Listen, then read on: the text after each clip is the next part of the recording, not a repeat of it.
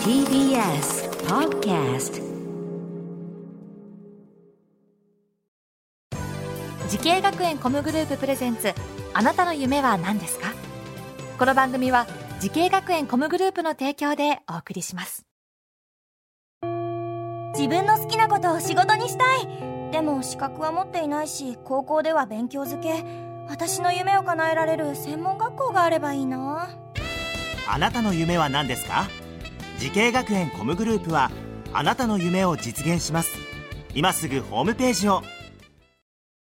滋慶学園 COMグループプレゼンツ。あなたの？あなたのあなたの夢は何ですか？新春スペシャル滋慶学園 COMグループ名誉学校長の湯川れい子さんをお迎えしての第2夜です。今夜もよろしくお願いいたしますあなたの夢は何ですか？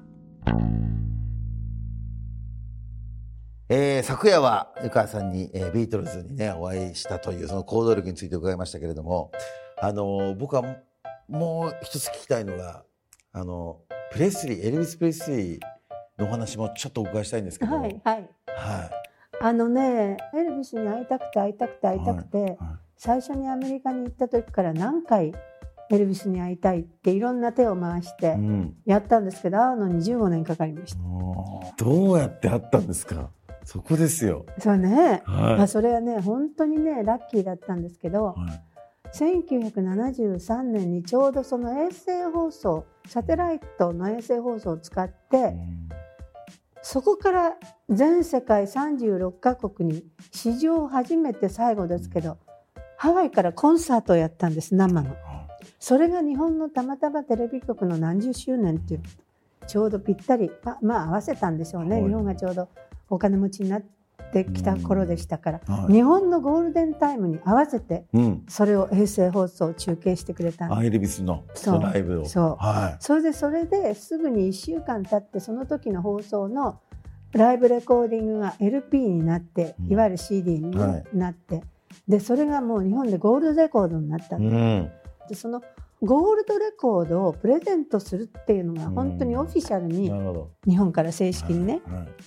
それがあったもんで、うん。あじゃあそのハワイからの「アロハフロムハワイ」ってそれ解説も書いてるしそれのゴールドレコードを贈呈するってことを、エクスキューズにして向こうのマネージメントに言ってでそれが叶った。うのん。その前の年にハワイでそのリハーサルのコンサートがあるって日本からあの私も何百人か連れて行ったんですね。そのチケットたまたまあの200枚もうん。あの送っていただくことができたんで。200万それでその時の200人の中にいた人とそれが縁で結婚することになっちゃって。え？そうなんです。あでその人もすごいエルビスのファンで、当然男の人ですけど。え。でもエルビスに合わせてくれるなら結婚してやってもいいって言われたの すごい話ですね。失礼でしょ？ええでエリビスきっかけで。そう私の方はまあ4歳とか5歳とか年上だったこともあるんですけど、はい。プロポーズしたのも私からだったっあていうのもそうなんですか、うん、あのなかなかプロポーズしてくれなくて、ねえ。それで私の方からプロポーズしたら、えじゃあエルビスに合わせてくれるなら結婚してもいいよって言われて。失礼な。でもそれが本当に悔しくて、はい。じゃあ合わせてやろうじゃないと思ってそのゴールドレコードを持っていったのが、その73年アルファフラムハワイのハワイのすごい。衛星中継の後それで結婚の承認になってもらいました。ええエリビスに。うん、すごいですね。あこれはねすごいと思う。だから今になっても、はい。なんであんなことできたんだろう、なんであんなことできたんだろうと思いますけど。いや驚きですね。だからね多分、もしその今これからこの業界を目指すうん。生徒さんにもし言えるとしたら、はい。とにかく音楽が好きだったらうん。何でもやってみることだと思う、うん。まず断らない。うん。まずチャンスは断らない、うん。でとにかくトライしてみる。うんうんうんっていうのが私は一番の入り口かな、なるほどですね。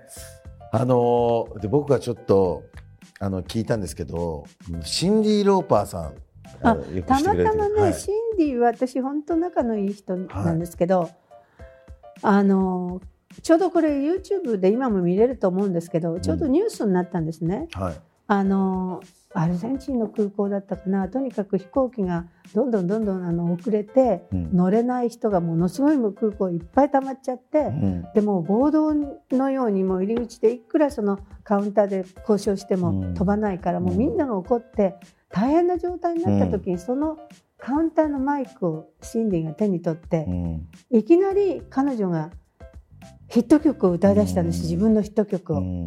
それもアメリカの空港じゃないのよ、うんそしたらもうそれ世界中の人がそこにいたけどもうそれを喜んで聞いもう集まってきて聞いてみんなもう乗って乗ってみんなでももう和気あいあいのうん。雰囲気になるっていうニュースを見たの、はいはいはい。あすごいなって。私音楽っていうのも国境も言葉も文化も飛び越えて世界中の人の心をと体を一つにするんだっていうの。それ見てねでちょうど私は今も音楽療法学会っていうところの理事をしてるんですけどみんな世界中の人間に共通のリズム楽器を持ってるんです。なんだかわかります、え？心臓。心臓？必ず速い遅いあっても、うん。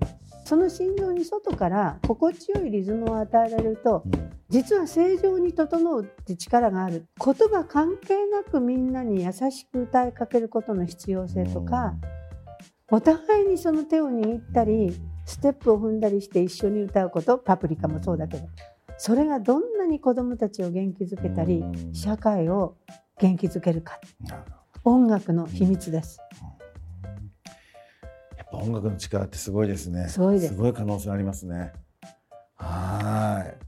はい、湯川さん、その、そうですね。あの、10代の子たちもたくさんこれ聞いてくれて見てくれてるんですけども、あの、10代の頃の自分自身に声をかけるのであれば、どんな言葉をかけますかという質問なんですけど。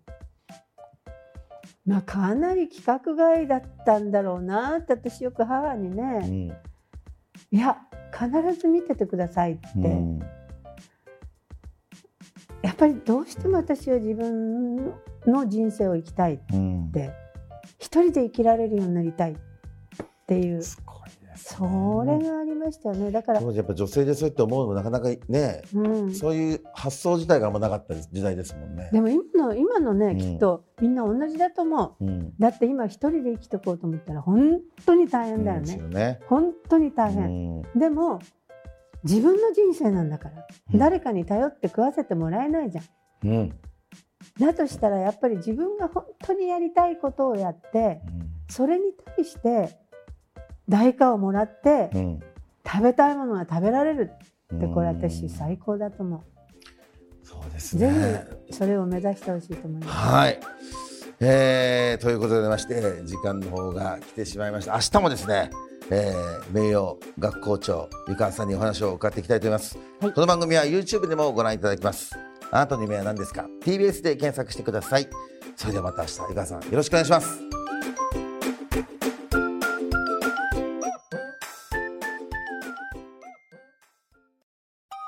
動物園や水族館で働きたい。ゲームクリエイターになりたい。